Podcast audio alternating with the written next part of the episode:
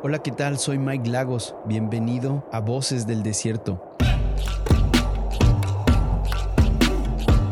Un podcast de fe y cristianismo, de vida y propósito, que busca llevarte a lo secreto y profundo de la vida devocional. ¿Me acompañas al desierto? Hey amigos, ¿cómo están? Dios les bendiga. Bienvenidos a su podcast Voces del Desierto. Soy Mike Lagos y estoy muy contento, muy emocionado de poder estar con ustedes en un nuevo episodio. La verdad que estoy muy, muy feliz. Dios está haciendo cosas tremendas con este podcast. En el último episodio estuvimos con Sebas Franz, un episodio increíble donde hablamos del llamamiento, de lo que cuesta ser llamado, de perseverar. Así que si no has visto el episodio con Sebas, te aconsejo que que, bueno, escucha este episodio y terminando de, escuchar este episodio, vayas a ver el, episodio que, tenga, que tengo con Sebas Franz. La verdad que fue un tiempo muy especial. Gracias a todos los que han estado compartiendo eh, eh, este podcast en YouTube, en Spotify. Eh, la verdad que estamos viendo un crecimiento bien, bien hermoso y estoy muy feliz por esto. Y hoy les tengo una sorpresa increíble. Bueno, si ustedes ya lo vieron ahí en YouTube, ya saben cuál es nuestro invitado de hoy, pero hay, un tiempo bien, bien especial. Así que a continuación tenemos un invitado de lujo. Amigos, y en este episodio tengo el placer, el privilegio de tener conmigo a un gran amigo, a un gran hermano que eh, el Señor me ha regalado de hace varios años. Eh, y, que, y que amo con todo mi corazón y la verdad que eh, cuando veo lo que Dios está haciendo en su vida, con su esposa, con su familia. Soy fan de sus historias en Instagram y, este, este, cuando lo veo ser padre, cuando lo veo ser esposo, cuando lo veo ser, ser siervo de Dios, me inspira. Amigo Vani Muñoz, bienvenido a Voces del Desierto, bienvenido a mi casa virtual, amigo. Qué placer tenerte conmigo. Gracias Mike, un abrazo, de veras, es un honor estar contigo platicando. De repente se me va a salir el voz chapín, así que no sientas como que es rara la cosa, pero es ahí me voy mexicanizando un poco más. Y aparte, después de esa presentación, bro, yo pensé que tenías otro invitado, pero me siento honrado de que me digas amigo. Y, yo creo mucho en las pláticas intencionales. Eh, creo demasiado en la comunicación eh, entre hombres procesados, entre personas que han sido retadas, porque yo sé que llegar hasta este podcast para ti también ha sido un reto, eh, aparte de un sueño, verte también con tu familia, verte ministrar por todo el mundo, me alegra las puertas que está abriendo, así que listos para que se venga lo que se venga. Wow, increíble amigo. Eh, cuando, cuando pensaba en, tenerte en el podcast, la verdad que, que, bueno, yo le decía al Señor, Señor, gracias por por los amigos que me has dado, pero especialmente, amigo, contigo tenemos una historia muy linda. Te voy a decir algunas cosas que probablemente no sepas. Ahí son algunas cositas que te... Yo creo que no, porque me, tienes abandonado, pero bueno, ese es otro tema. Ese es otro podcast. ese es otro podcast. Pero tú y yo nos conocimos en unas circunstancias que quizás tú no, tú no conozcas las circunstancias eh, personales en las que yo y mi esposa nos encontramos. Eh, pero nos, conocimos en, el bello puerto de Veracruz, eh, el, lugar de, el, lugar del mejor café del mundo, yo creo.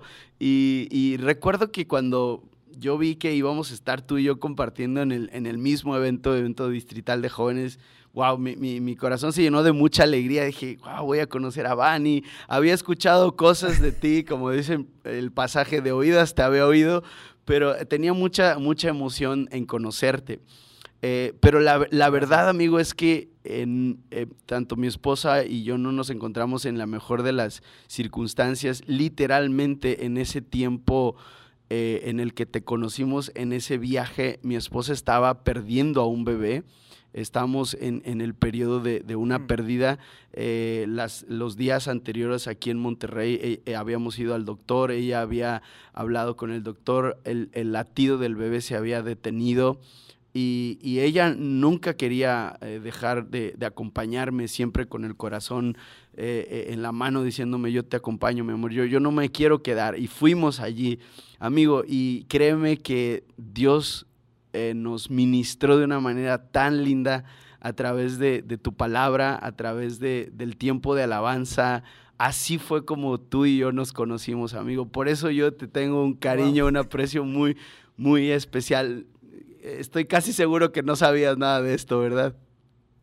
No, no, no, la verdad que no, y pues qué honor. Oh, ahí sí que eran las diosidencias, porque en Cristo no hay coincidencias, sino planes de Dios para, para poder apoyarnos, retarnos en ciertas temporadas y pues ver lo que tienen ahora como familia, como ministerio. Qué honor, pero y gracias por recordar eso porque eso me, me motiva y me reta. Y sabes que una de las cosas que venían a mi corazón cuando pensaba en, en que pudieras acompañarme al podcast era eh, el proceso en el que el Señor te ha pasado para traerte hasta el momento en el que estás. Eh, bueno, yo... ya, tocaste una, parte, una, una, de mis palabras favoritas, brother, pero dale. Sí, eh, yo, yo, yo, bueno, conozco un poquito de tu historia, no tan profundamente, pero, pero inclusive sé que tu esposita es de acá, de México, inclusive acá cerca de, Monterrey. Y me encantaría, amigo, que nos cuentes un poco acerca de, tus comienzos. Eh, cómo era ese Bani que tocaba con una guitarra, eh, eh, a lo mejor sin que nadie lo conociera. ¿Cuáles eran tus, tus sensaciones? ¿Cuál era esa tu pasión? ¿Cómo comenzó ese proceso que te ha llevado a, a ser el gran hombre de Dios que eres hoy, amigo? Bueno, con que sea hombre de Dios me, conformo honestamente. No sé si gran, tal vez por la edad, porque acabo de cumplir 46, así que bienvenido sea. Ah, mira, yo soy hijo de pastor, nieto de pastor, mi esposa mexicana, yo soy guatemalteco, mi esposa mexicana, mis hijos mexicanos, así que eh, a la hora del mundial estuvo complicado el tema. Eh, pero, pero fíjate que de alguna manera nuestra escuela de vida todo, todo el tiempo fue iglesia campamentos, vigilias, campañas evangelísticas, eh, noches de oración, oración y ayuno, eh, aparte como mil cultos, así, pues, así siempre nos enseñaron a decir así, eh, los domingos. Entonces realmente mi escuela viene, viene de ahí. Yo siempre digo que soy fruto de la necesidad de que no había más gente. a la hora de pianistas, pues mi tía, otro pianista, pues hacía alguien más, me empezaron a enseñar y yo me animé. Yo soy pianista de toda la vida, bueno, tecladista realmente, más bien ni siquiera tecladista porque soy músico por oído, por la necesidad de, que no había alguien más. aparte, empecé a dirigir alabanza eh, en un campamento donde no llegó el director de alabanza, brother. Y, fue como que, brother, ¿y ahora qué hacemos? toda la banda nos quedamos viendo como, ¿y ahora qué va a pasar? Y me dice, pues mira, te toca el primer cabezón que iba caminando ahí enfrente era yo y pues bueno, venga, tu reino. Y me acuerdo que cantamos, bro, de las canciones de, eh, Juan Carlos Alvarado, de Marcos Witt, del poderoso Israel, y, todo eso, y me temblaba la voz, y yo solo cerraba los ojos, y así como que, bueno, a ver qué va a pasar aquí, y, listo. Pero algo que hasta el día de hoy, y mira, y lo digo por la primera palabra que mencionaste, que es de mis favoritas, lo digo ya procesado. No lo digo como un experimentado ni nada. Una de las cosas que hasta el día de hoy disfruto es poder ver a la gente tener libertad para adorar. Esa es una de mis gasolinas. Entiendo que es la palabra de Dios, la presencia de Dios, el Espíritu Santo, todo eso ni se va a negociar porque eso es lo más importante. Pero personalmente, como personas eh, disfrutarán ver milagros, ver ese tipo de cosas, este, nosotros disfrutamos con mi esposa ver a la gente orar. Y recuerdo que en esos campamentos, eh, en esas vigilias, brother, la gente lloraba y adoraba. Y eso me remonta nada más a una corta historia. Yo tendría como unos siete, ocho años tal vez, eh, en mi iglesia, pues la Príncipe de Paz Central en Guatemala, tenían un Hammond B3 para todos los músicos, un órgano Hammond B3. Eh, clásico, lindo, eh, lo había sembrado unos misioneros, etcétera, etcétera. Y mi tía, que es pianista, es, licenciada en piano, imagínate, ella estaba tocando el órgano, brother, y de repente empieza la adoración y yo la veo ahí y me le quedo viendo. Y ella estaba cantando, no sé cuál era, canción era, mi corazón, entonces, tal vez era, eh, pero lo que me marcó, y mira, hasta el día de hoy tengo la cara aquí, sus, sus anteojos grandes, y sus lágrimas en sus dos ojos y levantaba, uy, se me pone la piel de gallina solo acordarme, levantaba la mirada al cielo y lloraba y lloraba y tocaba con todo el corazón. Y le dije, espérame, yo quiero eso, yo quiero eso, yo quiero, yo quiero, no, pues no ser un llorón solamente, pero quiero, quiero adorar a Dios con ese corazón. Entonces fui marcado por un modelaje de gente que sirvió a Dios con todo el corazón y hoy en día un regalo enorme, adorar a Dios, servir a Dios y, usar eh, lo pequeño que Dios nos ha dado para bendecir a las personas. Eh, mientras eh, hablabas acerca de la experiencia de ver adorar a tu tía, se me venía como un flash a la mente en este momento. Sé que estás consciente de, todo lo que ha estado pasando en días anteriores en la Universidad de Icebury en, en, Kentucky, en Estados Unidos. Y justo durante esta semana estuve hablando con un pastor amigo que estuvo ahí literalmente en el, en el avivamiento en estos días. Y una de las cosas que me decía es que él estaba sorprendido, él, es un pastor ya de, varios años, de una trayectoria, y, me decía que él estaba sorprendido de la, eh, ¿cómo decirlo? La, la limpieza, la, la genuinidad de la adoración. Él me decía, Mike, es que era increíble. Dice, yo llegué con una expectativa, él es un pastor pentecostal, obviamente, y dice, yo llegué con una expectativa de, de, otros eh, avivamientos a los que había escuchado, a los que inclusive había llegado a, asistir, pero como pentecostal a veces tienes una, una, una expectativa, ¿no? Pero dice, cuando llegué ahí, Mike, si te puedo decir que yo fui retado y conmovido fue en ver la adoración tan limpia. Había una adoración, Mike, que solo escuchar a, eso, dice que eran casi puros jóvenes los que estaban ministrando la alabanza. Y dice, Mike, no había rostros conocidos, no había, no había este, eh, personajes, pero había una adoración muy genuina, había una adoración brutal. Mm. Dice que se vino una convicción fuerte de pecado, de, ese, de esa convicción tan fuerte que te hace tirarte al suelo y, solamente clamar por salvación y pedir al Espíritu Santo por más limpieza. Eh, amigo, pensando en esto, ¿crees tú que nosotros estamos, nuestra, yo, yo sé que llevas mucho tiempo, muchos años liderando equipos de alabanza, estando en congresos, campamentos, conciertos. Te codeas, amigo, literalmente con los grandes de la adoración en Latinoamérica, en Hispanoamérica. Saber, saber ni quiénes son, pero bueno. Amigo, ¿crees que, ¿crees que estamos nosotros preparados con, con lo que se necesita para convocar al cielo un avivamiento? ¿Crees que ¿Crees que en este tiempo, en este momento de la historia, estamos preparados, amigo? ¿Cómo, qué te sientes? ¿Qué, sientes al respecto de esto? dime lo, que se te venga al corazón. Solo de antemano que conste que, este, que fue tu pregunta, es tu programa y me invitaron. Y si ya me invitan, si ya saben cómo soy, ¿para qué me invitan? Precisamente por eso. Mira, te digo la verdad, justamente estás tocando un tema. De hecho, estoy por terminar una canción que se llama Vida a los Huesos, Ezequiel 37. Wow.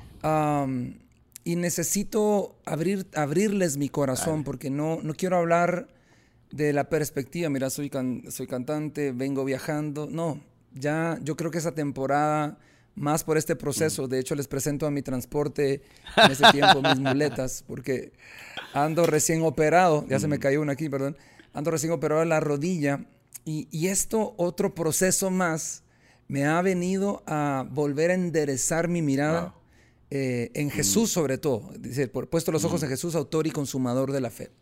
Ah, con respecto a lo de Asbury, te puedo decir, estoy muy emocionado y creo que tenemos que celebrar como iglesia. Creo que todo el mundo opinó lo que quiso.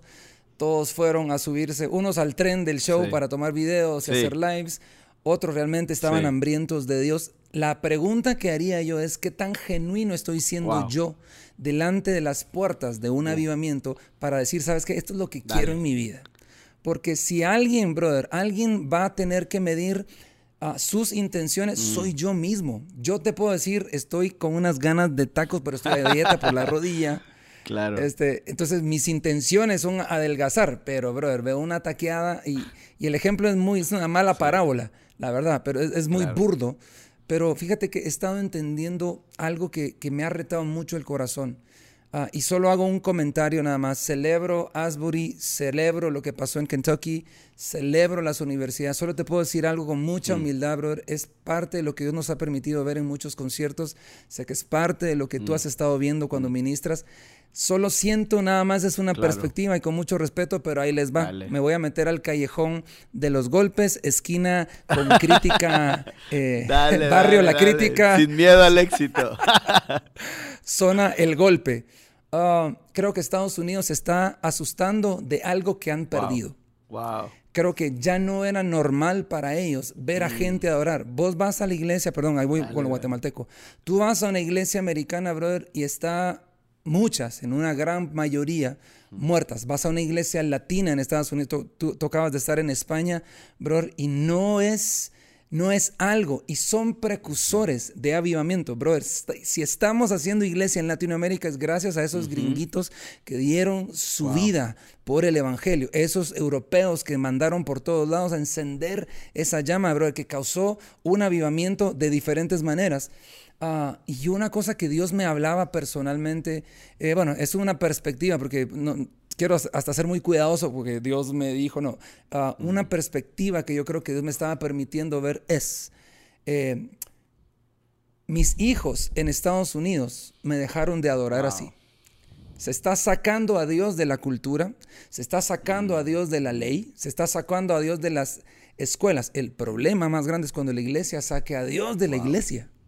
Y eso ha venido sucediendo en muchos lugares y creo que hay que celebrar el avivamiento, ver gente volver a encender el corazón, pero mira, volvemos a ver a Latinoamérica, brother, y Dios ha venido haciendo algo increíble, espectacular. De hecho, yo cuando veía los videos, mira, sí se sentía algo espectacular y de veras lo bendigo y lo honro. Pero te voy a decir algo, creo que Dios volvió a tocar otra vez el corazón y está reviviendo los huesos secos de esa nación que se ha querido, se ha estado muriendo espiritualmente hablando. Son contadas las que yo te puedo decir, conozco unas iglesias pero que están hablando con los pantalones bien puestos sobre la verdad de Cristo. No estamos hablando solo de gracia y solo de amor y, y solo de, tú Sí, sabes, sí, Dios sí, te ama tal y como eres, sino creo que hay un mensaje más fuerte en el Evangelio que Jesús mismo predicó. Entonces, por lo que estabas diciendo, yo siento que tiene que ver mucho con la parábola eh, de las diez vírgenes. Tiene demasiado que ver. Número uno, el principio más grande de todos que hasta el día de hoy, desde que fue dicho por Jesús, estamos creyendo que va a suceder y es que Cristo va a volver. Le guste a quien le guste, le duela a quien le duela, lo critique el que lo critique, va a suceder, punto y final.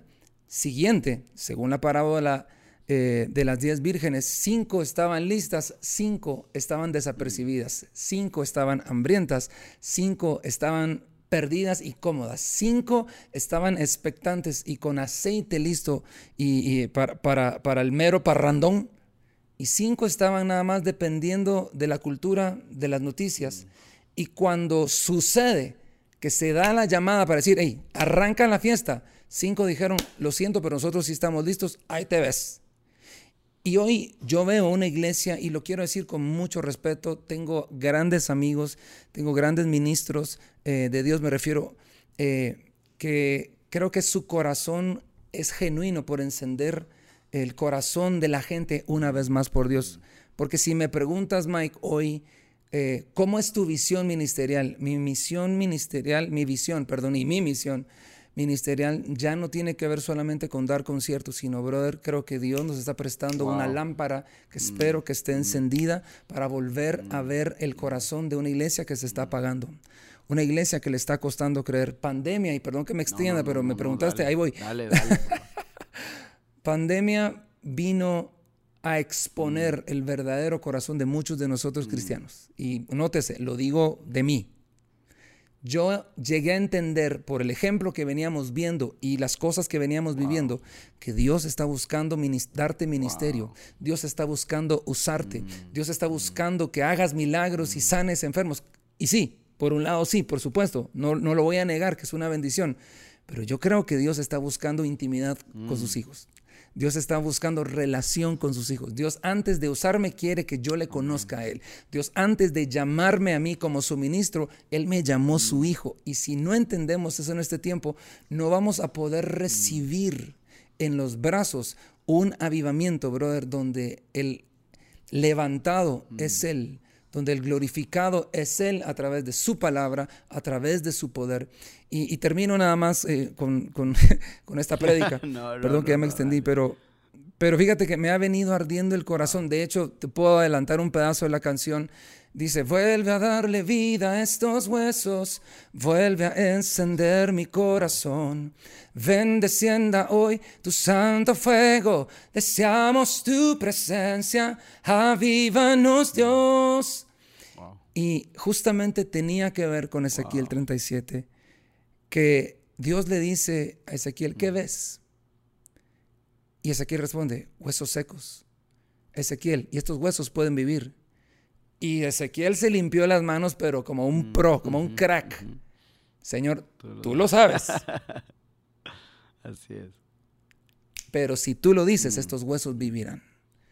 Y mira, yo quiero creer totalmente en que hay avivamientos que Dios va a hacer en diferentes lugares, pero quiero celebrar y quiero creer que el avivamiento personal que yo estoy queriendo ver en mi vida en mi esposa, en mis hijos. Es una iglesia totalmente mm. encendida por Dios. Y termino con un ejemplo nada más que pasó en pandemia. Eh, empezamos a orar al Señor en pandemia, pues tú sabes que se cerraron las comunicaciones, eh, bueno, las iglesias, los conciertos, las naciones, etcétera, y pues yo, esto es lo que hacía todo el tiempo. Entonces digo yo, se me ocurre la brillante idea, gracias a Dios que se me ocurrió, pero para que Dios me diera un buen camorrazo, un buen chipotazo, jalo a mi familia, nos sentamos a adorar, ponemos música, yo, pues tú sabes, yo sentía que era un concierto y me voy a adorar al Señor, mi esposa igual. Y lo digo con mucho respeto y cariño como una lección. Mis hijos en ese entonces, mira, brazos cruzados, eh, tranquilos, como quien dice, pues, ¿qué están haciendo ustedes? Y yo recuerdo como que abrí los ojos así a... ¿Y ustedes qué onda? Wow.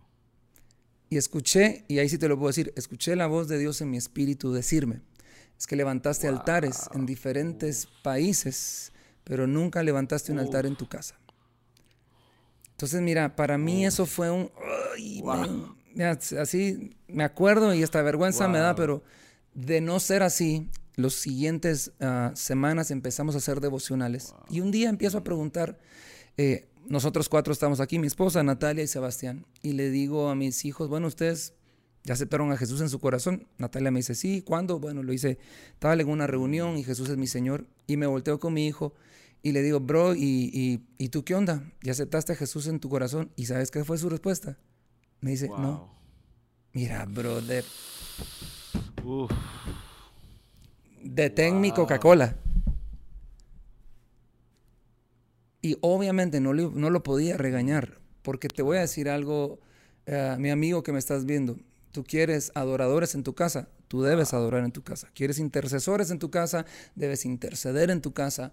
Quieres profetas en tu casa, debes profetizar en tu casa. Quieres buenos cristianos en tu casa, tú debes dar el ejemplo. Lo agarro, lo abrazo y le digo, papi, tú quieres aceptar a Jesús en tu mm. corazón. Le hablé de la cruz, el plan de salvación, que Cristo murió y resucitó. ¿Y sabes cuál fue su respuesta? Sí. Dobló sus rodillas y me, ay, se me traba la voz, pero perdón. Dobló sus rodillas, levantó sus manos e invitó a Jesús en su corazón. Brother, entiendo, hay diferentes tipos de avivamiento y yo creo que hay muchas perspectivas y no puedo criticar, mira, esto sí es, esto no es. Bendigo Asbury, bendigo moveres de Dios. Lo que yo quiero creer ahora como papá y sacerdote de mi casa es que lo que Dios quiere es habitar en su familia, porque mi casa y yo serviremos al Señor. Increíble, amigo, increíble. Eh, concuerdo 100% con, con todo lo que estás diciendo eh, y me, inclusive me puedo sentir identificado a un nivel que no te puedes imaginar. Obviamente que hmm. yo, eh, pues tú sabes, mi vida igual es el ministerio viajar, predicar a, otras partes donde Dios nos lleva. Y, a mí me pasó algo muy similar. Eh, en, tiempo de pandemia, eh, mi esposa recibe una palabra de parte de Dios. Nosotros, para, para poder tener bebés, pasamos por un periodo de tres, tres pérdidas, perdimos a tres bebés, hasta, hasta que ahora el Señor nos mandó a nuestro pequeñín. Y en el, en, en, en el comienzo de la pandemia, el Señor le habla a Ilse y le dice, es tiempo que yo les voy a bendecir con un bebé. Y, y, el predicador Mike no creía esa palabra y, y yo ve, ve, veía todos los wow. veía todos los panoramas este negativos no la pandemia la economía tú sabes de esto no sé ustedes pero nosotros y, dime dime y, perdón y y justamente, y por el lado, veías personalmente el, todos los problemas, y por otro lado, Dios usándote, mm. bendiciendo, sanando sí. a, a, través de tu ministerio, sí. así como, Señor, ¿por qué hay así, así y aquí no? Así es, así es. Eh, todas esas cosas, ¿no? Y, y, y de alguna manera ve, veías todo y, ah, y, bueno, los pastores ahora llamaban, pero para cancelar evento tras evento, evento tras evento y, y en, amén, en, amén amén eso, amén y en un caos, ¿no? Y, yo, le, yo le decía a él, ¿sabes qué? No estoy seguro que sea la mejor, el mejor momento. ¿Estás segura que Dios te habló? Y sí, mi amor, ¿qué tal? Me, me, me daba lo, los pasajes bíblicos y... Y, este, y hasta que un día, amigo, yo me, me agarré con el Señor en una madrugada y, y yo le oré y le dije, Señor, yo quiero sentir el mismo sentir que tiene mi esposa. Y el Señor me habló precisamente con el pasaje de Ezequiel en el Valle de los Huesos Secos. Y ahora que lo mencionabas, me, me pegó ahí con todo. Estamos, en, estamos, en estamos ahí conectados. Y el Señor me preguntó, me dijo literalmente, yo escuché la voz de Dios. Hay gente que no cree, pero yo sí creo que Dios habla, ¿verdad? Y escuché la voz de Dios en mi, en mi interior, en mi corazón, y me, y que me decía, incrédulo, ¿acaso no crees que si yo pude hacer que un valle de huesos secos pueda cobrar vida, ¿no crees que yo puedo traer vida al vientre de tu esposa? ¿Acaso no crees que yo puedo traer vida? Wow, y amigo, créeme que ahí me rompí subí al, al, cuarto con Ilse, la abracé y le dije, vamos, creo, creo en lo que Dios te ha dicho y, y, y nueve meses después está Miquel. Eh, siempre sí. Siempre sí, siempre sí. sí. Y, y, vemos la gracia y la misericordia wow. de Dios. Y precisamente, amigo, eh, quería yo preguntarte, eh, después de la pandemia, creo que, no sé si tú lo has experimentado, creo que sí, por cómo me, me, me estás contando un poquito el contexto eh, estás viendo un resurgimiento, mucha gente hambrienta, sedienta, eh, deseosa. Obviamente que también hubo, hubo cierta apatía y, y, volver a las iglesias a muchos les costó. Mucho. Pero también los que se quedaron y los que regresaron, regresaron con más pasión. Pensando en eso, amigo, ¿qué, cómo, ¿cómo ves el panorama? Digo, yo sé que tu nombre resuena en, en, los círculos de alabanza, adoración, y creo que puedes darnos un poco de luz al respecto de tu círculo, en el círculo en el que tú te, te, te mueves, amigos que tienes. ¿Cuál crees que fue una de las cosas que más sacudió en ustedes? Eh, eh, digamos, hablando de, de, de, líderes de adoración, de alabanza a nivel, a nivel Latinoamérica, ¿qué crees que en medio de la pandemia, qué crees que fue lo que más sacudió, yo te puedo hablar desde la perspectiva de predicador y, y, uh -huh. y, y, por ejemplo, yo te puedo decir una experiencia personal que a mí me pasó en medio de la pandemia orando. Yo no sé si, espero que tú creas en las visiones, yo creo en las visiones, creo que Dios da visiones. Pero creo, creo en visiones, sueños, créeme que sí. Y lo necesitamos, lo necesitamos, más que nunca, de hecho. Y, y, yo estaba ahí en medio de la pandemia, amigo, y, orando y Dios me, me dio una, una, visión. Y yo me vi en los lugares donde yo había estado predicando, ¿no? En, en, como una toma de dron así, de, eh, a, aérea, yo me vi en, en, distintos escenarios predicando, algunos con poca gente, otros donde hay mucha gente, y, iba saltando la toma de uno a otro, de uno a otro, de uno a otro, y yo empecé a, a interpretar la, la visión, y yo dije, claro, esto es Dios hablándome, diciéndome que después de la pandemia todo esto va a volver, no voy a volver a predicar así, así, así, así. Y de pronto esa toma como que regresa y me encuentro en, el, en la sala de mi, de mi casa, arrodillado, orando con una luz que me ilumina a, al medio. Y entonces escucho la voz de Dios que me dice, si nada de esto regresa, aún así uh -huh. quisiera seguir siendo siervo del Evangelio de Jesucristo. Si nada de esto vuelve, tú estarías dispuesto a seguir siendo adorador, predicador en tu casa, en las cuatro paredes. Wow, eso a mí, a mí como predicador, a mí eso me rompió. Wow. ¿Cómo, ¿Cómo sacude, amigo, la escena de, de, de, de, tu círculo, de tus amigos, eh, este tiempo de crisis? Pues mira, la palabra círculo hoy en día, la verdad, es más como una mano o media mano de personas que están contigo en las buenas y en las malas. Yo, yo traté y trato de valorar e invertir en, mis amigos, que yo siento que sí son mis amigos que están allí. Y, tengo contados con una mano eh, y no la completo. Eh, de gente que está en las buenas y en las malas. En los ministerios, y mira, no me quiero salir del tema por lo que estás diciendo, pero en el ministerio tú ves de todo. Y eh, gente con interés, con poco interés, sin interés, gente con mucho interés en algo. personalmente te puedo decir, estuve cerca de varios amigos, pastores, predicadores, ministros, apóstoles, profetas, con una serie fuerte de ataques de ansiedad, eh, que en mi caso, y hablo otra vez desde mis zapatos, eh, a pesar de que acompañé a muchas personas, y, me, identifico con lo que vos decías, con lo que tú decías, perdón, porque era como, bueno, Dios, dar una palabra de paz en un live, en un concierto en pandemia, y a veces no la tenías dar una palabra de ánimo, Dios no te preocupes, Dios te va a sostener y a veces no lo querías creer. Y en pandemia, eh, yo contaba mucho esta historia donde, brother, después de secuelas de COVID, eh, vino, bueno, después de COVID vinieron varias secuelas después de la primera vacuna y una de esas fue ataques de ansiedad. Mira, me, en ese 2021 fue uno de los años que yo, mira, taché, no quiero ni recordarlo por, por el dolor de, de, tantas cosas que, perdón, eh, que nos sucedieron. Nos estafaron, nos robaron, nos, eh, bueno, perdimos, bueno, ¿qué te contaré? Me operaron la nariz, no quedé muy bien. Eh, y encima ataques de ansiedad. De hecho, le dije a mi esposa, prefiero quebrarme una pierna y que tener ataques de ansiedad. Y hoy creo que lo cumplí y Dios, Dios cumplió su palabra. pero regresando al tema, para tratar de, poder simplemente abrir mi corazón, porque fíjate que me di cuenta que el ministerio no te protege, es el Espíritu Santo el que te cubre, el que te sostiene o lo que te sostiene a la hora de una prueba, a la hora de una tormenta, a la hora de un problemón tamaño tsunami, es la palabra de Dios, es tu única ancla, Jesucristo de Nazaret. Y yo pensé, eh, antes de hablar del tema de ansiedad, pero yo llegué a pensar que yo era mi fuente de, mientras más viajo, mientras más conciertos, entonces yo voy a estar, así tú sabes, voy a estar mejor. Y, Dios me está enseñando por otro lado, pero es que no, es así. Entonces yo me molesto con Dios cuando me pasa todo eso eh, y empiezo con ataques de ansiedad y digo, bueno Dios, eh, no sé, jamás me estoy comparando con un David ni con un Moisés que fueron de los más brincones en la Biblia contra Dios. Eh, pero dije, Dios, ¿dónde estás? ¿Dónde estabas cuando más te necesitaba? Porque seamos honestos, cuando la gloria está en tu ministerio, cuando la unción está en tu ministerio, todo está bien.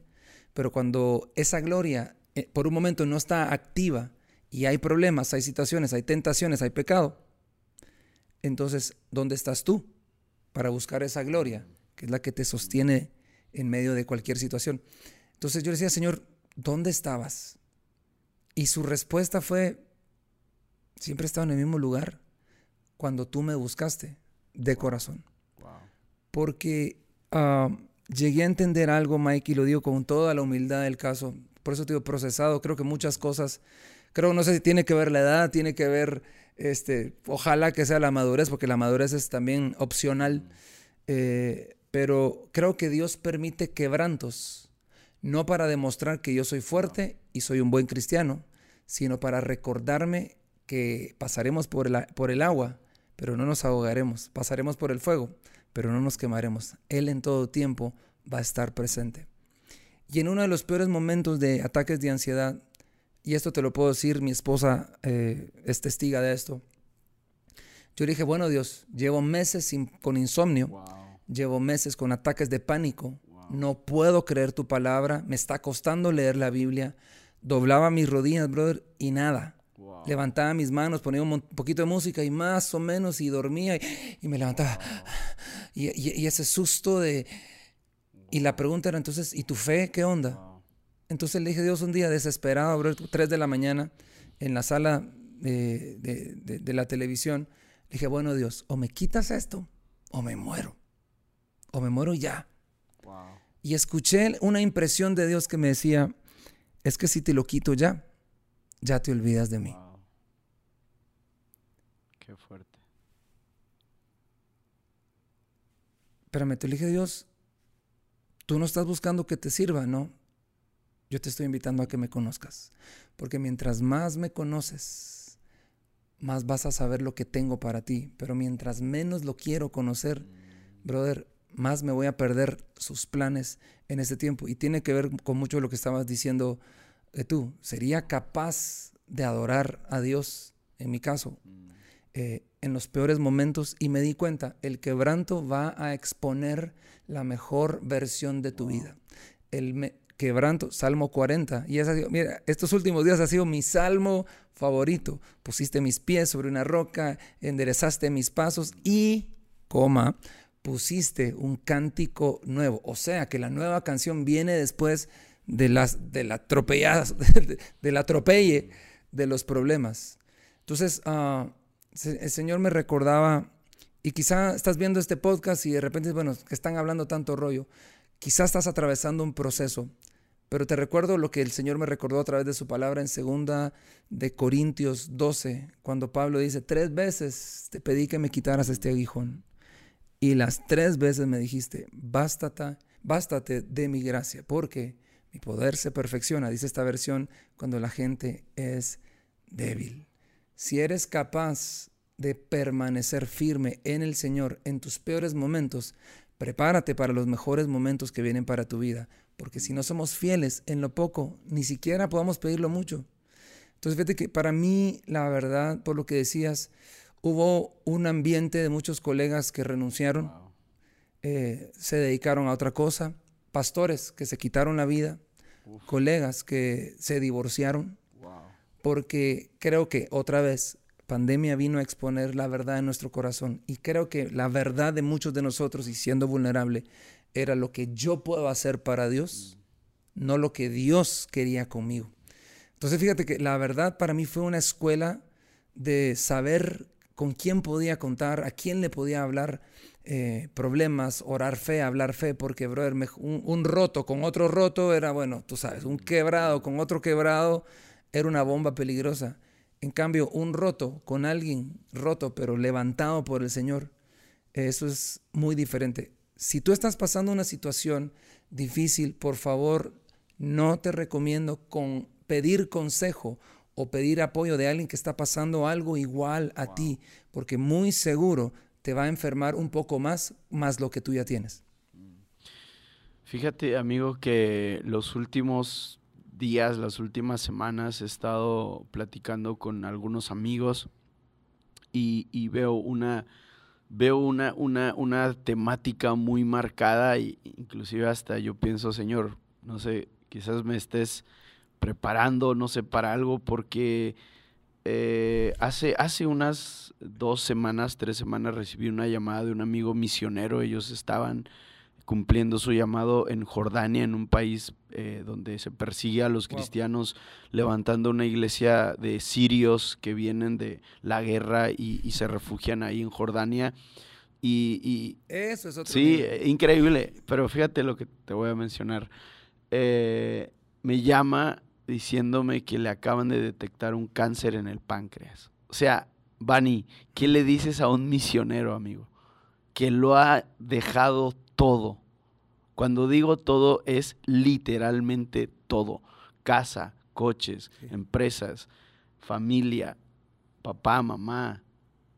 Se va a un país extraño, extranjero, con su familia, su esposa, sus dos niños pequeños, exponiéndose a inclusive que ellos sean convertidos al Islam.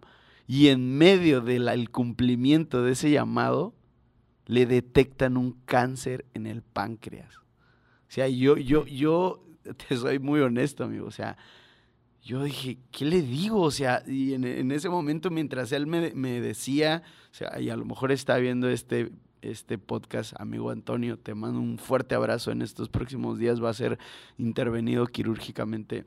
Mientras él me... Dos abrazos. mientras él me decía, yo, yo oraba, yo le decía, Señor, ¿qué le digo, Señor? ¿Qué le digo? Y lo único que se me pudo venir a la mente fue, esto es una prueba, es una prueba. Y se me vino el pasaje de Santiago cuando dice, hermanos míos, tened por sumo gozo cuando os halléis en diversas pruebas, sabiendo que la prueba de vuestra fe produce. Eso fue lo único, amigo, que se me pudo venir al corazón. Yo le dije, amigo, esta prueba, porque esa palabra, la palabra, eh, eh, cuando os halléis en diversas pruebas, es una palabra griega que traducida al castellano significa prueba sin, sin esperar, una prueba que te embiste, que te llega sin que tú la esperes, una prueba que te, que te golpea fuerte, una prueba que no la tenías en el panorama, no estaba en el presupuesto, no estaba en, la nómina, simplemente llega sin avisar. Ese es el tipo de prueba que dice Santiago. Mm. Eh, eh, tened por sumo gozo cuando os halléis, o sea, cuando venga una prueba que te, una cachetada que te golpea y te tira al suelo y, tú sabes, y tú te preguntas de, de, de dónde, o sea, por qué, cómo, cuándo, ¿no? Entonces, lo único que se me ocurría decirle era, gózate, gózate amigo, gózate porque esta prueba viene para fortalecerte, viene para hacerte más fuerte, viene para darte una mayor proyección. Y él me decía, Mike, es que tenemos tantos planes y parecía que todo iba tan bien. Estábamos abriendo ya una nueva obra, los sirios se estaban convirtiendo, estábamos proyectando grupos para ir a Israel, para ir a otros países y todo el panorama, Mike, parece que pintaba y de pronto esto. Y yo lo único que le pude decir es, gózate, Amigo, Bani, mm. yo sé que en los últimos meses has estado siendo procesado, pasando ahora así por el, por el mismo horno de fuego. Ya no, ya no. Amigo, eh, eh, ¿cuál es el momento clave en el, en el que mm. estás en el horno? Y, no es la, la, primer testimonio que escucho de depresión y ansiedad y, y, ataques de pánico en medio de la pandemia, pero ¿Cuál fue ese momento, amigo, de, de, iluminación? Porque inclusive yo he leído artículos, este, psicólogos, esto, lo otro, y está muy de moda, ¿verdad? Y, no tengo nada en contra de eso, o sea, está bien todo lo que sea necesario para salir de, esos, de esas situaciones, pero ¿cómo fue, amigo? ¿Dónde fue el momento en el que viste la luz, en, como, como decimos, en, en ese túnel de oscuridad? ¿Cómo fue ese momento? Mira, dos cosas que he estado compartiendo hoy en día. Y, mi hermano Arturo, si logras ver este video hasta este punto, tal vez ya te aburrimos, yo le diría a alguien como Arturo, algo que si pudiera viajar al pasado, 2021, antes de arrancar esta de las peores temporadas de mi vida, yo le diría al Bani de 2021, Tú te enlistaste para esto. Tú te inscribiste en el plan. Número dos, cada vez que quieras parecerte más a Jesús, más va a doler. Número tres, nos han enseñado el tema, y yo fui a una psicóloga, de hecho, una psicóloga cristiana que me bendijo, no te puedo explicar cómo. Este, de hecho, yo siempre recomiendo, si de plano es algo muy difícil, busca ayuda mm, profesional, porque a mm, veces, mm. te voy a decir desde perspectiva hijo de pastor, ministro. A veces solo decimos, no, hermano, todo va a estar bien, hay victoria en el nombre, Jesús salga de esto. Y, no es tan fácil. Yo llegué a momentos de decirle, Señor, no quiero sentirme victorioso, no quiero sentirme ungido, no quiero que me digan qué gran hombre, no quiero nada, solo quiero paz. Solo quiero la paz que sobrepasa todo entendimiento. ¿Dónde está? Ah, y con dos cosas, como dices, creo que fueron los detonantes buenos, porque hay detonantes malos que desataron muchas cosas. Una de esos definitivamente, ataque de ansiedad demuestra tu falta de confianza en Dios. Ataque de ansiedad demuestra también que tú quieres tener el control de todo. Y tuve que aprender a rendir el control a rendición a Dios, a rendirlo todo en lugar de yo querer controlarlo. Y número tres, mis ataques de ansiedad estaban haciendo nada más, demostrar, estaban haciendo evidente que yo creía más en mí mismo, que en lo que yo puedo hacer como cantante, músico, lo que sea, que en lo que Dios puede hacer por mí. Y recuerdo, fíjate que un amigo de Cuernavaca, eh, que respeto mucho, un gran guitarrista, un gran hombre de Dios. Em, me llama un día de la nada, bro, y me dice, mira, no sé ni por qué, no sé qué estás pasando, pero Dios me puso que te dijera Zacarías 4.6. Chao. Wow. Bro, mira, yo estaba literalmente desesperado por cualquier gota de agua en el desierto. Y Zacarías 4.6 dice, no es por fuerza Mm. ni poder, sino con su Santo Amén. Espíritu. Wow. Eh, yo llegué a cansarme de luchar porque soy ungido, porque soy hombre de Dios. Y le dije, Señor, ya no puedo, tú sí Mm. puedes. Ya no, ya no tengo, tú sí tienes. Y de hecho, en uno de esos peores momentos de ansiedad, después de que te conté esa desmadrugada donde el Señor me esa cachetada tan buena, eh, a los días desmadrugados otra vez, porque los ataques de ansiedad, gracias a Dios, ya se fueron, ya desaparecieron. Pero llevó su proceso, llevó su fade out. Poco a poco se fueron yendo. Ah, una noche, una madrugada me levanto a escribir una canción que acabo de sacar hace un tiempo atrás que se llama Como lluvia. Como lluvia en tierra seca, tu presencia llenará como agua en el desierto. Abre hoy los cielos, ven llenarnos. Eh, Dios me recordaba algo y, y simplemente para terminar, es que si, te, pudiera contar todo el rollo, pero quiero respetar el tiempo también. Eh, Dios me recordaba de la historia famosa eh, de Primera Reyes 18. Gran hombre de Dios que admiramos mucho, el señor Elías. Desciende fuego, mata profetas de Baal, eh, una cosa sobrenatural.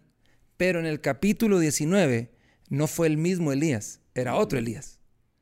Era un Elías que tuvo miedo, un Elías que recibe una amenaza y se fue a esconder una cueva y se dice, dice que tengo deseos de morirme y ya no aguanto nada, Señor.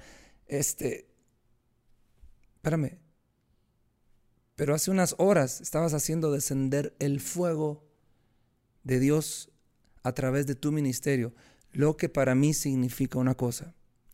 Que Dios te haya usado no significa que no vas a ser probado que no que Dios ha hecho cosas grandes a través de tu vida no significa no significa que estás eximido de que el enemigo tenga un plan en contra de ti.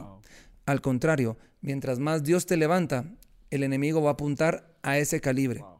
Mientras más gloria hay en tu vida, va a haber más deseos de maldecir a tu casa. Por lo tanto, ministros que están escuchando esto, por favor, no se trata de salir con los brazos en alto todo el tiempo, sino mantener la guardia en alto. Porque el momento que bajo la guardia, brother, cachetazo seguro. Entonces, la historia, y mira, termina en un versículo para mí, que donde Dios me habló, que fue ni revelado, ni, ni traducción hebrea, griega, ni nada. Solo dice, Elías se levantó y salió de la cueva. ¿Qué tiene eso, brother? Que la decisión de mantenerte en la tormenta es tuya también. Tú decides hasta cuándo estar dependiendo de ti. Tú decides hasta cuándo estar confiando en tus propias fuerzas. Pero Proverbios 3.5 dice, fíate de Jehová de todo tu corazón y no te apoyes en tu propia prudencia. Reconócelo en todos tus caminos y Él enderezará tus veredas. Yo dije, espérame, tiene que haber algo. Entonces no es con fuerza ni poder, sino con su Santo Espíritu. Y por otro lado, Elías decidió, decidió, tipo el corito viejito, he decidido seguir a Cristo, he decidido seguir a Cristo, no vuelvo atrás, no vuelvo atrás. Eh, yo entendí una cosa, brother, no todo depende de Dios en el aspecto problemas y situaciones. Siempre decimos, Dios nos dejaste, Dios nos abandonaste, o decimos, eh, el diablo tiene un plan y, y de veras, pobre el diablo, tiene culpa de todo. Claro que sí, está reprendido, derrotado en el nombre de Jesucristo de Nazaret, pero recuérdate que muchas son decisiones que han causado consecuencias. Entonces, brother, hay cosas que yo estaba diciendo mal, hay cosas que yo estaba eh, teniendo situaciones difíciles en mi mente, en mi vida, tentaciones que yo estaba tratando de alejar, pero de repente las volteaba a ver.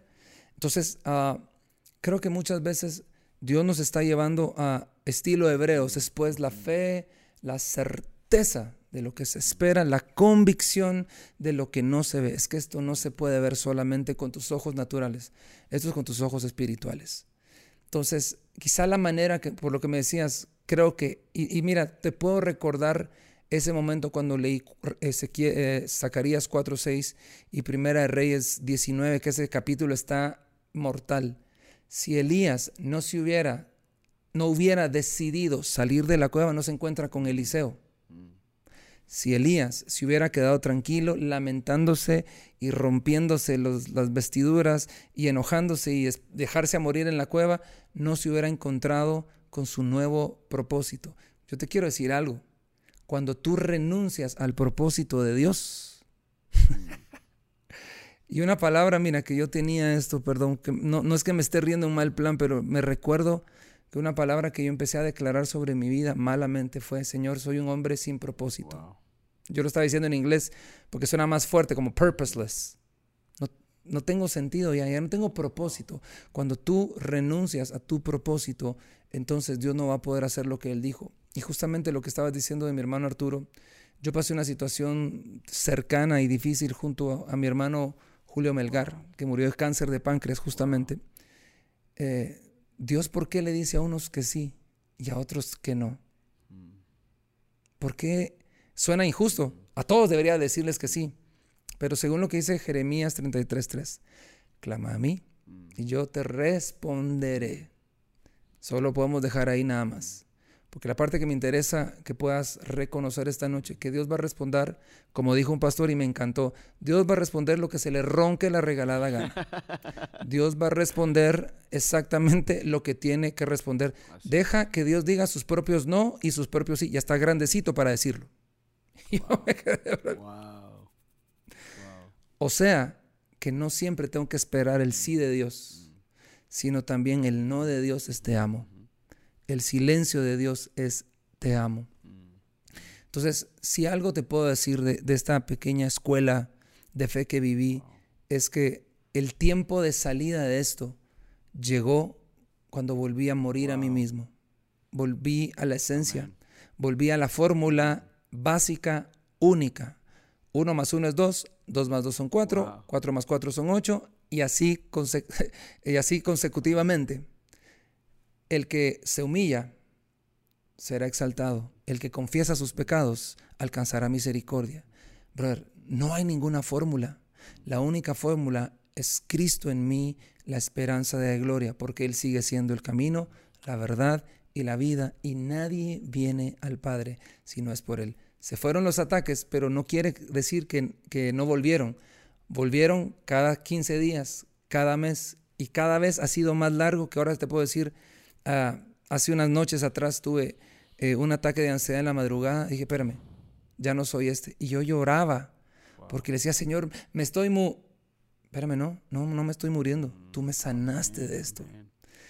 Entonces, la verdad, mira, eh, creo que es cuando reconoces quién es Él, cuando reconoces que no eres tú, sino es todo lo que Él tiene para ti, que va a marcar la diferencia. Es, eh, creo que el, hecho de que seas tan vulnerable, amigo, y que abras tu corazón de esta manera, golpea fuerte porque creo que así lo veo yo. Estamos transicionando de una generación de, de ministros, predicadores, pastores, en todos los ámbitos, que no, que no, no querían que nadie viera sus debilidades humanas, ¿no? Que, que inclusive a lo mejor la, misma, la misma gente, la iglesia, eh, los había elevado a lo mejor a un, a un pedestal en el cual es como que no, no, no puedo ser vulnerable, no puedo que, no puedo dejar que vean mis flaquezas, mis tropiezos, mis inseguridades, mis, mis defectos, mis errores. Pero estamos transicionando de una generación con ese pensamiento a una generación y te entiendo perfectamente, amigo, porque somos más o menos de, la misma, somos, somos ahí.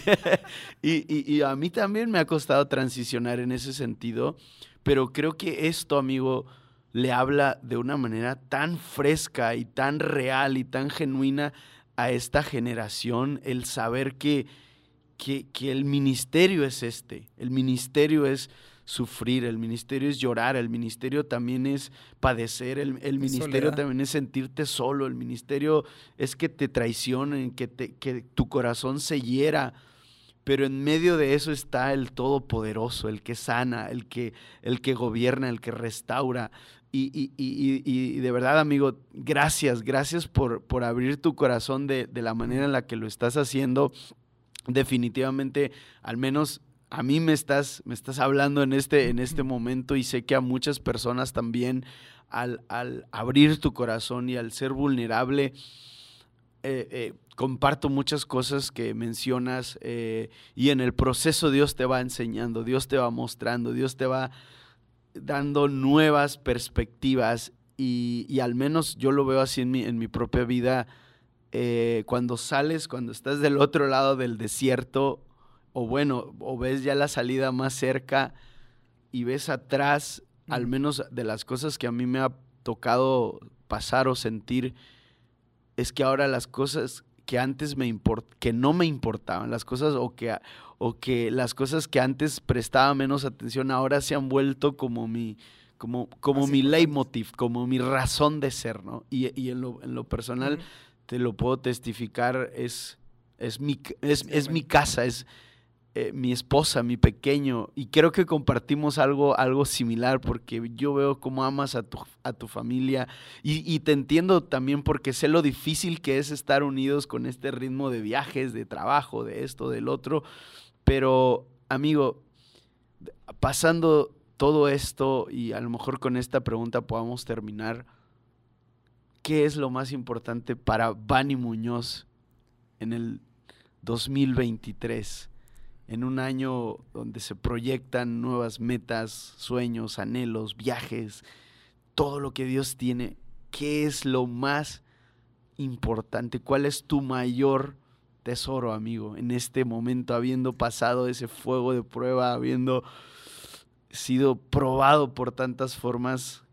¿Qué es lo que está ahí en, en tu corazón? Dice la palabra que donde está tu tesoro, ahí está tu corazón. ¿Cuál es el tesoro de Bani? Mira, hablando con esta amiga psicóloga justamente en uno de los peores momentos, llegó como un ángel de Dios definitivamente. Se me salió un tema panderístico, cristianoide, que usamos muchas veces como parte de nuestra jerga gloriosa y fantástica. y, me, y me dice, ¿por qué crees que te está pasando todo esto? Y mi respuesta, según dije, con esta la voy a dejar callada.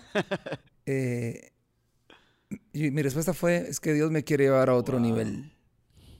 Entre paréntesis, mm.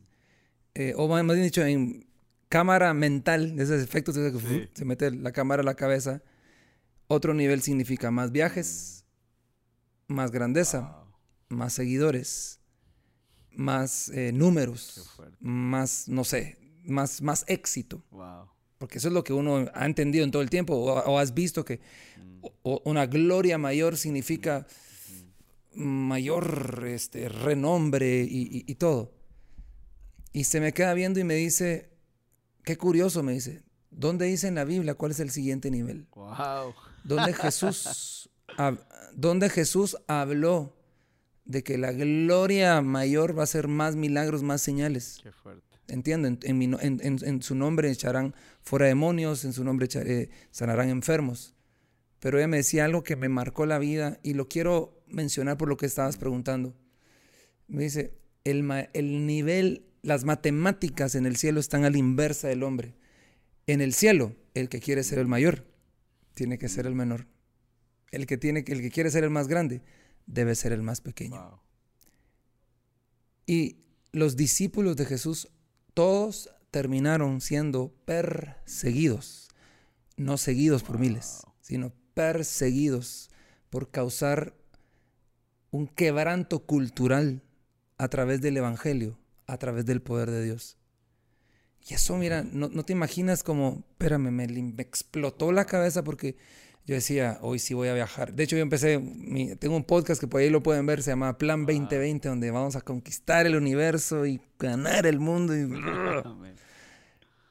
Pero la Biblia dice, de nada te sirve ganar el mundo entero y perder tu alma. Parte de la respuesta personal te diría, brother, ¿cuál es una de mis metas este año? No irme al infierno. No perder mi salvación por tonteras. Número dos, que mi lámpara se mantenga encendida por el Señor, que cómo me ha costado, me ha costado mantenerme encendido muchas veces. No lo he querido reconocer y por eso se te apaga y ni te das cuenta. De hecho, un dicho que siempre, un dicho que siempre he dicho, valga la redundancia, es cuando, cuando se te sube el humo a la cabeza y el orgullo te tapa y te bloquea las neuronas, cuando se te sube el humo a la cabeza es porque se te apagó el fuego en el corazón. Wow. Tremendo. Eh, número tres, no pretendo, de veras, mira, quiero ser más obediente a la voz de Dios.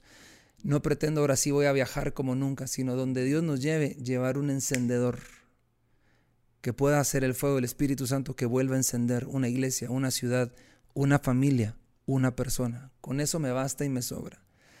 A nivel personal, familiar, brother, cuidar mi matrimonio. Vamos a cumplir 16 años de matrimonio ahorita en octubre de 2023. Yo creo firme, firmemente, Josué 24:15, mi casa y yo serviremos al Señor. Entonces, prioridad número uno, Dios. Prioridad número dos, mi esposa. Prioridad número tres, mis hijos. Prioridad número cuatro, todo lo demás. Porque al final de cuentas, se acaban los viajes, se acaban los conciertos y queda tu casa.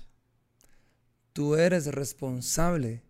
Gente que nos está viendo a través de este podcast, eh, tú eres responsable de tu casa. Tu casa es tu responsabilidad, no la del pastor, no menos de la cultura o un youtuber, no de un antropólogo y un sociólogo y un psicólogo. Tu casa es tu responsabilidad y sobre eso yo quiero invertir mi tiempo. Y por último, a nivel ministerial, solo te diría, la verdad, queremos ser esa generación que cause un avivamiento de permanencia en Dios. De nada me sirve tener un gran ministerio, hablar en lenguas, eh, y no tengo una pasión por Dios. Prefiero tener una pasión por Dios encendida que andar caminando sobre el agua, que andar eh, levantando muertos. Porque si mi corazón está torcido, cuando levanto muertos, prefiero no levantar muertos, pero tener un corazón que aprenda a permanecer. Mateo 26, mm. 24 eh, dice, el que permanezca firme hasta el fin, ese será salvo. Entonces, honestamente estoy tratando de ordenar mi cabeza, ordenar mis prioridades, brother, y poder ponerle nombre a lo que, como decía esto hace un ratito, lo que realmente importa. Si Dios quiere hacer el resto, estoy disponible, estoy dispuesto a lo que Él quiera, pero brother, mi casa no se me va a pagar, mi familia no se me va a perder, mis hijos van a ser gente de Dios. Amén. Wow, amigo, pues definitivamente creo que los mejores guiones son los que no están escritos y, y definitivamente considero, considero que que tu, tu testimonio, tu sinceridad, tu vulnerabilidad nos, nos, nos inspira, o al menos yo, yo hablo por mí mismo, me inspira y, y te quiero agradecer, amigo, te quiero agradecer. Yo sé que estos días han sido difíciles para ti en muchas áreas, sé que te estás recuperando de, de, de esta situación de tu pierna, eh, y bueno, yo creo que esto es lo, menos después de todo lo que has estado pasando, ¿no? Al menos sabes que eso está ahí, se va a recuperar, pero a veces lo, interior es lo más complicado y de eso estás, eh, estás del otro lado, amigo, y te quiero agradecer eso, te quiero agradecer porque sé que muchos jóvenes sabes que, que, aquí en México te, te, amamos. Yo creo que no sé si, cómo lo consideres, pero yo creo que México es como tu segunda casa. No sé si es así o, tú lo piensas así. Por supuesto que Guate es mi primera y México por mi casa y mi familia, olvídate. Entonces creo que tu, tu ministerio, pero tu testimonio, amigo, nos, nos anima, nos inspira y, créeme que es de mucha bendición. Te quiero agradecer, amigo. Gracias por este tiempo. Gracias, por abrir tu corazón. Sé que dejaste por ahí a los niños ya medio, medio eh, encaminados a, dormir. Este, y, bueno, yo también ahorita recojo a Ilse, a mi pequeño. Gracias por hablar a mi vida. Personalmente, amigo, me has hablado. Me has hablado de una forma que no te imaginas. Y, eso también le, le agradezco a Dios. Así que gracias, amigo. Eh, no sé si quieras despedirte con algunas palabras para los chicos que nos ven y que van a estar viendo este, este episodio del podcast y que pueda bendecir también sus vidas. Como siempre me lo he imaginado decir, por favor sígueme en mis redes para más tips. Literalmente. no, mira, Toda la gloria es para Dios. Yo si algo te puedo decir, mira, hoy, y eso es algo que pues, simplemente lo menciono, hoy me siento más responsable, me siento más alerta de mi propia vida, no del ministerio. Hay una diferencia muy grande, porque si mientras más pienso que es por el ministerio, que estoy parado donde estoy, eh, donde estoy haciendo lo que estoy haciendo, eh, fácil me puedo torcer. Pero si estoy alerta de mi vida en el lugar donde Dios me tiene, yo creo que la cosa puede cambiar. Ah, y lo digo nada más bajo ese espíritu de, alerta en este tiempo. Eh, gracias, brother, por, por, dejarme hablar más bien, pero ya no quiero predicar algo que se escucha de moda, de redes, de tema para quedar bien con la gente, sino quiero hablar desde, desde el corazón que ha sido triturado, con tal de decir, ¿sabes qué? Jehová dio, Jehová quitó, pero mi decisión de decir, sea su nombre glorificado, es algo que tengo que aprender constantemente a decirlo. Ah, yo no sé qué estás pasando, como le decía hace un rato, no sé qué proceso estás viviendo, no sé cómo es tu tormenta, no sé cuál es tu prueba, gente que nos está viendo, solo te puedo decir algo. ¿Es tu decisión permanecer firme en Dios o es tu decisión darle la espalda a Dios? Es tu decisión quedarte en la barca en medio de la tormenta esperando que Dios haga un milagro o es tu decisión echarte un clavado a las olas y te va a salir mucho peor. Creo que es el peor momento para alejarte de Dios. Creo que estamos viviendo los tiempos más sucios de toda la historia y es el peor momento de dejar de buscar a Dios. Mientras podamos buscar a Dios, hay que hacerlo porque todavía puede ser hallado. Pero necesitamos entender que um, Dios está levantando una generación que lo ame a Él con todo el corazón. No solo lo que Él hace, no solo lo que Él da. Y yo quiero ser parte de esa generación. Así que te animo a amar al Señor con todo tu corazón, a no desesperarte en esta carrera de la vida. Créeme, si por mí fuera yo quisiera salir corriendo, tirar las muletas por un lado y vamos dándole porque necesito saltar. pero estaba en algunos conciertos con muletas, brother, y me agarro las muletas y digo, Señor, ay, cómo quisiera saltar. Y el Espíritu Santo es como, espérame, no eres tú, cabezón, soy yo el que va a hacer la obra. Entonces, me callo la boca. y sigo aprendiendo todos los días. Por, para terminar, no dejes, número uno, de aprender de su palabra. Número dos, no dejes de revisar tu corazón constantemente cómo está. Y número tres, no dejes de rodearte de gente correcta para poder tener un ambiente sano en tu vida y un lugar para crecer. Así que te bendigo, Mike, a ti y a tu familia y gracias por la invitación de poder estar juntos platicando en esta ocasión. Gracias, gracias, de verdad que eh, nos, nos, confrontas, nos, nos, eh, nos, retas, pero sobre todo le, le hablas a, a, una generación de, de jóvenes, ministros, líderes, adolescentes que están pasando un periodo de prueba porque creo que este, este tiempo eh, está siendo un periodo de prueba, pero precisamente testimonios como el tuyo eh, eh, dan, dan esa luz de, de, esperanza, de saber que si es Dios quien te procesa o inclusive si uno mismo se ha metido en, en, en ese tipo de veredas, como mencionabas antes, por decisiones o, malas decisiones y ahora hay consecuencias, sea que sea una prueba divina o sea una prueba que hemos provocado, la, la, bendición de Dios es la que añade, la que añade alegría, la que quita tristeza, la que quita dolor.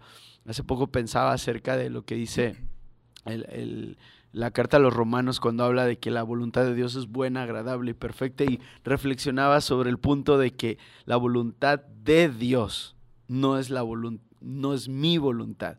La, la voluntad de Dios es buena, agradable, perfecta, pero no significa que la voluntad de Dios, que es buena, agradable y perfecta, para mí sea buena, agradable y perfecta, porque dice la voluntad de Dios, no mi voluntad. Entonces, ahí es donde a veces nuestras voluntades y la voluntad de Dios choca, pero bueno, ya estamos tirando temas de, otro, de otro episodio. Amigo Vani, te mando. me vas a tener, me vas a tener que invitar de nuevo. Dos, parte 2. dale, dale. Vani, te, quiero, amigo, te bendigo. Hasta Guatemala. Que Dios te bendiga y bendiga tu casa y bendiga tu familia. Abrazos a todos. Muchas gracias y sigan conectados al canal de mi hermano Mike Lagos con más sorpresas. Amigos, Dios les bendiga. Gracias por haber compartido este tiempo con nosotros. Gracias por haber eh, eh, estado hasta el final. Eh, compartan, como siempre lo digo, ayúdenos a compartir este episodio con sus amigos. Si tienen grupos de WhatsApp, mándenlos en Telegram, donde sea que, que nos estés viendo, si nos estás escuchando en Spotify o nos estás viendo sentado en tu casita cenando algo, no importa donde nos estés viendo o escuchando, te damos las gracias y ayúdanos a seguir compartiendo estos episodios. En la caja de comentarios vamos a dejar toda la información de Bani por si vivas debajo de una piedra y aún no sabes quién es. Bueno, ahí va a estar sus redes sociales, su canal de Spotify, su canal de YouTube, toda la información con respecto al ministerio de nuestro amigo Bani Muñoz. Que Dios los bendiga amigos y nos vemos en el próximo episodio de Voces del Desierto.